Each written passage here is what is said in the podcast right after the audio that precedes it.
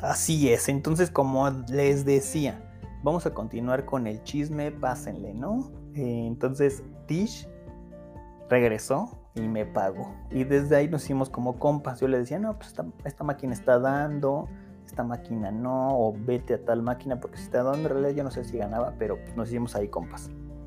Un día me dijo, oye, ya estoy como harto, le dije yo también. Y no sé por qué salió, no sé si él, si él me dijo o yo le dije, le dije, vámonos a playa. Y, y me dijo, va, ¿cuándo? Le dije, pues la siguiente semana. Y me dijo, va. Tish es así. O sea, si él no tiene nada que hacer ahí, pues simplemente agarra sus cosas y se, y se va para donde sea. Entonces llegamos a Playa del Carmen, nos quedamos como dos semanas, llegamos a Cancún, nos vamos a Playa del Carmen. Em, y de ahí yo dije dos semanas de, de, vacaciones, pues a mí se me estaba acabando el dinero, ¿no? Entonces yo empecé a buscar hoteles para donde tocar, o sea, para tocar como, por decir que como DJ o lo que sea. Entonces ahí fue cuando yo apliqué para Princess Resorts and Hotels. Ah, ya me aventé ahí el comercial. Apliqué y me dijeron, sí tenemos lugar, pero vente para hacerte la entrevista. Entonces yo llegué, me dijeron, pero tráete tus maletas y tráete todo, porque si te quedas, pues entras ya desde ya. Entonces primero envié, yo envié, el correo, porque vi que tenían esas tres vacantes que les había dicho en el episodio número uno, de gerente de entretenimiento, que yo, la, yo traía... Entonces yo trabajé en Gotchamanía, que es de... en Gokartmanía, que es de go-karts. Después en Kitsania, que es entretenimiento para niños. Trabajé en las aperturas de Play City, eh, que es pues casino. Después me fui a God que está ahí por el Ajusco y también ahí por Villa Verdún, y ahí ya me subí, ya me dijeron, ¿sabes qué? Necesitamos que te metes tú de gerente de, de, establecimiento. Pues me quedé un ratote y se los levanté. Pero ya después yo me tardé tres horas, cuatro horas de ir y regresar. A mi casa entonces yo dije ahí, ya sabes qué, me voy. Entonces yo dije, bueno, la puedo aplicar como gerente de establecimiento y de entretenimiento, pues tengo ahora sí que de niños, de adultos y de adultos mayores y de todo, ¿no? Entonces me dijeron, no, pues es que esto de gerente de, en animación es otro show y es hotelería. Entonces le dije, bueno, sí tienes razón. Me dijeron, de DJ, ya lo ocupamos, que es un amigo que se llama Iván, que ahorita es un escenógrafo hecho y derecho. Me dijeron, tenemos la de Kids Club. Dije, pues va. Te vamos a dar, este, se llama poblado cuando te dejan quedarte en el hotel, te dan habitación y te dan las tres comidas, cuatro o siete, las que tú quieras, en el comedor de empleados. Entonces yo feliz, de repente llego y era literal Big Brother, así le llamaban. Es el Big Brother porque eran tres cuartos grandes. Obvio era la casa gerencial, los imagínense, teníamos la vista del, todo el hotel hacia el mar. Y eran como 30 animadores viviendo ahí. Yo era el único DJ. Bueno, en ese entonces era Kids Club. Porque los DJs no se quedaban. Entonces yo empecé como Kids Club, eh, ahora sí que cotorreando con los niños. Y todavía no se habían, creo que nada más había un DJ, pero se iban a abrir más DJs porque en, las, en la Riviera Maya hacen muchas bodas, hacen como tres bodas al día en temporada alta. Y imagínate tres fiestas de la noche, aparte alguien tiene que tocar en la disco. Y aparte hacer, aparte hacer shows y tocar en la piscina, tocar en la playa, tocar hacer los eventos en la plaza, son muchas cosas. Entonces, creo que al año y medio o a los dos años me dijeron, Alex, hay vacante, ¿qué onda? ¿Te pasas? Y le dije, va. Pero me dijeron, pero no te vamos a dar poblados, no te vas a poder quedar en el hotel. Y le dije, no inventes, yo tenía habitación de... No, una junior suite.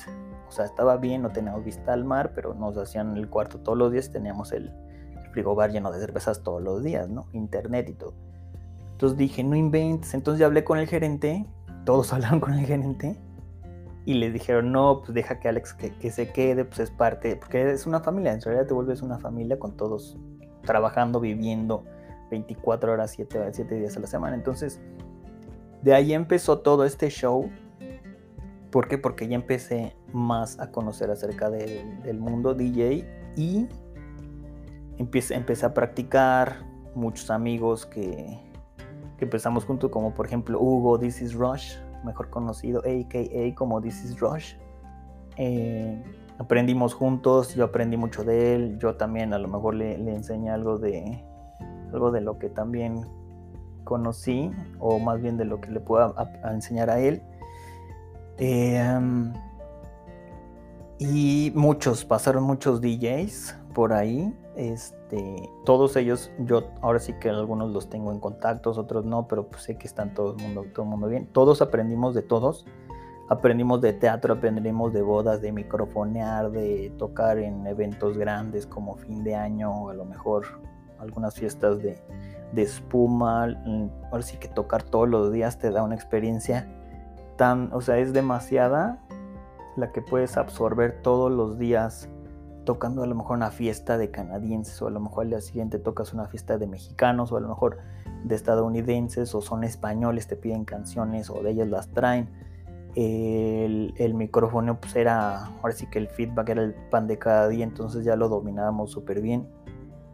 Las canciones diario tenías que estar actualizado y tocar diferente a los demás DJs, ¿no? Porque éramos como seis DJs ya en ese entonces. Seis DJs, imagínate que tocabas un día en la discoteca de 6, de 8, no, de 10 de la noche, 10 y media como a 2 de la mañana. Entonces imagínate que te dijera, no, pues es que tocaste lo mismo que el DJ de ayer.